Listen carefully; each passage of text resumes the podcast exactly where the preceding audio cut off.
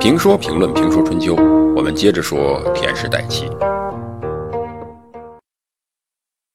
齐国从齐灵公、齐庄公、齐景公，先后出现了国氏扶正、崔氏、庆氏扶正、高氏、栾氏扶正这种局面。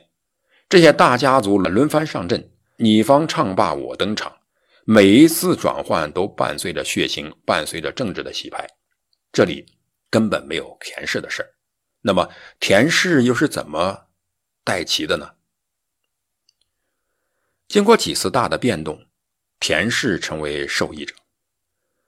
田氏从陈完到田桓子，从一个外来户变成了一个土著，这是进入齐国政坛所必须的。陈完去世以后，陈家世袭了公正这个职务，经历了四代，呃，陈完、陈梦乙。陈孟庄、陈虚吴，到陈虚吴的时候，由于陈虚吴受到齐庄公的赏识和宠爱，陈氏有了更广阔的发展空间。陈虚吴去世以后，他的儿子田桓子继承爵位，也继承了齐庄公的宠爱。齐庄公把孟姜嫁给了他，这是划时代的事件，标志着田氏有一个外来户变成了皇亲国戚，再加上田桓子又有能力。在齐庄公四年和五年，也就是公元前五百五十年和公元前四百四十九年，力排众议，出兵伐魏，取得了胜利。田氏成为一颗政治新星，登上了齐国的政坛。崔叔杀了齐庄公，并没有影响到田氏，因为他们杀了齐庄公，立了齐景公，而齐景公的姐姐是田桓子的夫人。田桓子有国君的驸马。变成了国君的姐夫，地位一样显赫，而除掉了崔氏、庆氏家族，更为田桓子家族的政治攀升拓展了空间。田氏家族一向团结，团结出成绩，团结出未来。但除掉崔氏、庆氏家族之后，齐国进入了栾氏、高氏辅政时期。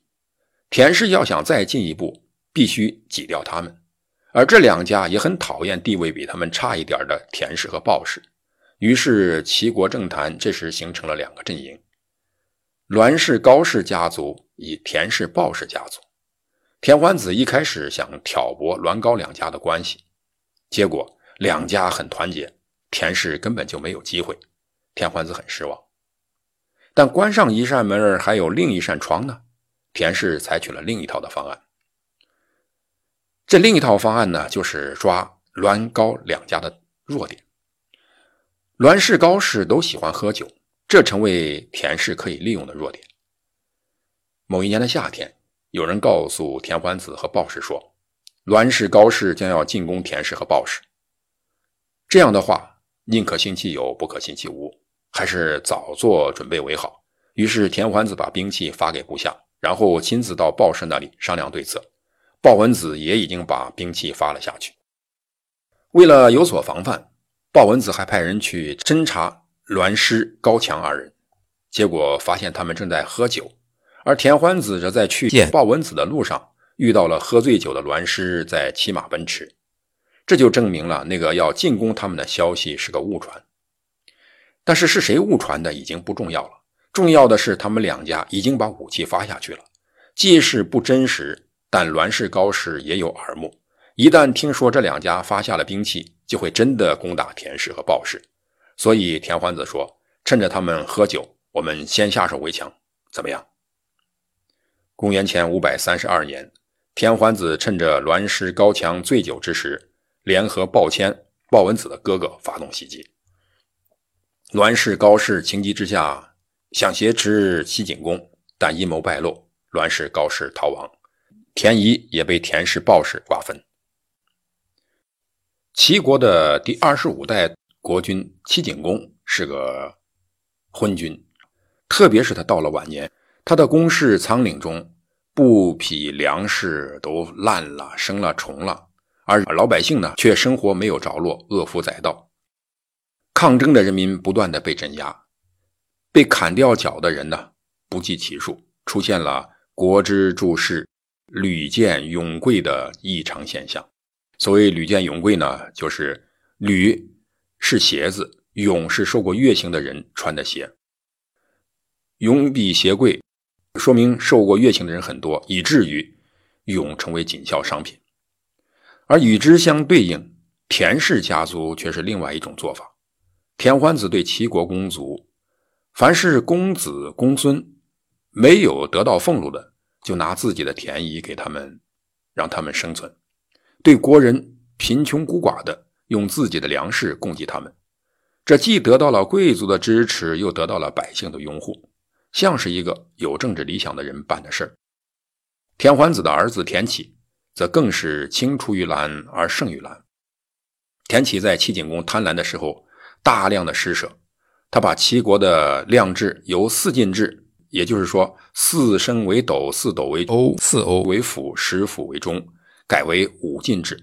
他向百姓带粮食的时候，用新制。也就是说，用五进制，带的多；而老百姓还贷时用旧制，也就是四进制，他还的少。贷给老百姓的多，还的少，借钱不但没有利息，而且还可以少还一些。没有人会放贷一块钱出去收回来八毛的，但田启就这么做了，这明显是在收买人心，施恩于百姓。但齐景公呢，并不加制止。因此，田氏得到了齐国人民的拥护和爱戴，百姓心向田氏，归向田氏。田氏家族并没有因为财产减少而弱小，反而日益强大。这种现象，齐景公的大臣晏婴看出了眉目。他在齐景公九年（公元前五百三十九年）出使晋国的时候，对晋国的大夫叔向说：“齐国的政权最终将归田氏。田氏虽然没有大的功德。”但能借公事施私恩，有恩德于老百姓，人民拥戴。这话呢，在二十多年后，他对齐景公也说了。齐景公三十二年，也就是公元前五百一十六年的一天，晏婴陪齐景公坐在正殿大厅，齐景公看着豪华的宫殿，叹气说：“多么漂亮的宫室啊！我死后谁会占有它呢？”晏婴说：“恐怕是田氏了。”田氏虽然没有大的德行，但对民众有施舍。他对公田征税是用小的容器，而对民众施舍用大的容器。君主征税多，田氏施舍多，民众都归向他了。您的后代如果稍有代谢，田氏如果不灭亡，那么国家就要成他们的了。齐景公听了，说：“对呀，可这事儿怎么办呢？”晏婴回答说：“只有礼制可以制止这个。如果符合礼制，家族的施舍不能赶上国家，民众就不迁移，农夫就不挪动，工商之人就不改行，士就不失职，官吏就不敢怠慢，大夫也不占取公家的利益。”齐景公说：“说的不错，我知道礼可以用来治理国家，但我做不到了，做也为时已晚。”他采取了一些限制田氏家族发展的措施，但限制人家做傻事，你只能比他更傻。齐景公太精明了，吃不得亏，因此这种限制不可能解决问题。有了民心，田氏家族就有了底气，下一步就是要对付政敌了。当时齐国公族依靠的力量主要是高氏、国氏两家，高国两家与吕氏同出于姜姓。都是姜太公的后人，只不过是旁支。在春秋时期，这样显贵的家族一般是国家的支柱，所以高氏、国氏世代为齐国上卿，形成吕氏、高氏、国氏三家共同保姜姓社稷的局面。但是田家有了民心，就想打破这种局面，然后寻找机会消灭这两个强宗，掌握齐国国政。齐景公的太子死后，齐景公立了宠姬睿智的儿子屠为太子，并让他的宰相相国惠子和高昭子辅佐。齐景公去世以后，高国两位宰相立屠为国君，这就是晏孺子。可是田启不高兴，他想立景公的另一个儿子杨生。杨生平时和田启关系很好，晏孺子继位以后，杨生逃到了鲁国。田启就假装侍奉高昭子和国惠子，每次上朝都替参政在车上陪侍，并趁机对他们说：“各位大夫都不想立孺子，孺子继位后，任您两位为宰相，而大夫们人人自危，图谋作乱。然后田启又骗大夫们说，高昭子很可怕呀，他们想对我们下手，趁他还没动手，我们先干吧。人命关天，谁都不想死，于是大夫们都听从了田启的。田启、鲍牧和大夫们领兵进入宫廷，攻击高昭子。高昭子听说后，与国惠子去求国君。田启的部下又去追国惠子，国惠子逃到了莒国。他们又返回去杀高照子。晏婴的儿子晏宇逃奔鲁国。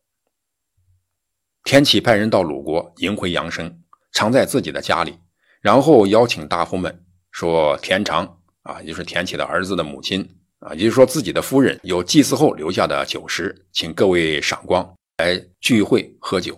大夫们都来田家喝酒。田启把杨生藏在口袋里，放在中央的座位上。宴饮中，田启打开口袋，放出杨生，说：“这才是齐国的国君。”大家都俯身拜见，与杨生订立了盟约。田启还编谎话说：“我是与鲍牧合谋，一起拥立杨生的。”鲍牧其实不知道这个事儿，他不愿意这么被田启绑架，所以怒气冲冲地说：“大夫们忘记景公的遗命了吗？”听了鲍牧的话，大夫们又想反悔。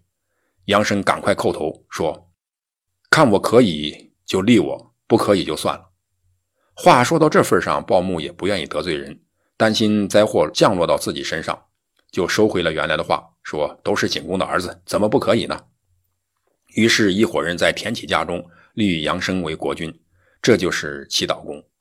立了杨生以后，他们就派人把晏孺子给杀了。齐悼公继位以后，田启任宰相，独揽齐国国政。四年之后，田启去世，他的儿子田常接替了相位。鲍牧在田启去世以后，杀死了齐悼公。齐国人又用立齐悼公的儿子任做国君，这就是齐简公。田启与齐悼公的关系好。拥立了齐悼公，但齐悼公的儿子齐简公却有自己所信赖的人，这个人呢就是监止。因此，齐简公继位后，田常与监止一起做左右相，监止为右相，田常为左相。监止的地位高于田常，田常心中嫉妒监止。为了积累与监止争斗的资本，田常就重新使用他父亲的办法，用大斗把粮食借出，用小斗收回。这一招很管用，很快齐国人更加拥护田氏，他们唱歌赞颂道：“老太太采起菜呀，送给田成子。”田常的这一做法让人看出了他的用心。齐国大夫玉鞅提醒齐简公说：“田常兼职不可两立，君主要早做决定。”简公不听。兼职的同族子我平时就与田氏不和。恰巧田氏的远房同族田豹侍奉子我，又深受宠信。子我对田豹说：“我想把田氏的直系子孙都杀掉，让你来继承田氏的宗族。”田豹说：“我只是田氏的远房啊！”子我不听，非要这样做。但是他没想到田家的人呢很团结。不久，受到子我重用的田豹就对田氏说：“子我将要毁灭田氏。”如果田氏不先下手，灾祸就要来了。于是田常兄弟四人率兵，趁车想杀子我，但子我住在齐景公的宫里，比较麻烦。简公正与宠妃在饮酒作乐，听说田氏来早事就想攻打田常。太师子瑜说：“田常不敢作乱，他是要为国除害。”齐简公这才停止。田常听说齐简公发怒，害怕自己被杀，想出外逃亡。弟弟田子行说：“吃鱼不节是事业的大敌。”田常也就狠了心，在齐简公的眼皮下攻击自我。子我的兵丁斗不过田氏，只能逃亡。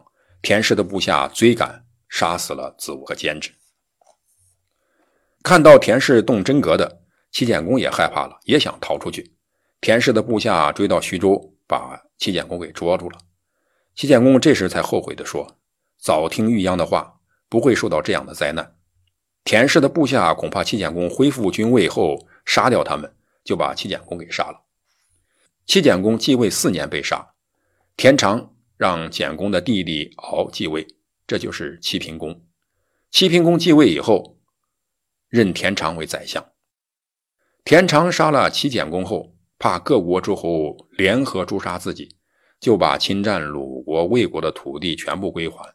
西边同晋国的韩、赵、魏订约，南方呢与鲁国、越国通使，建立功德，实行赏赐，亲近百姓。齐国又重新恢复了安定。田常对齐平公说。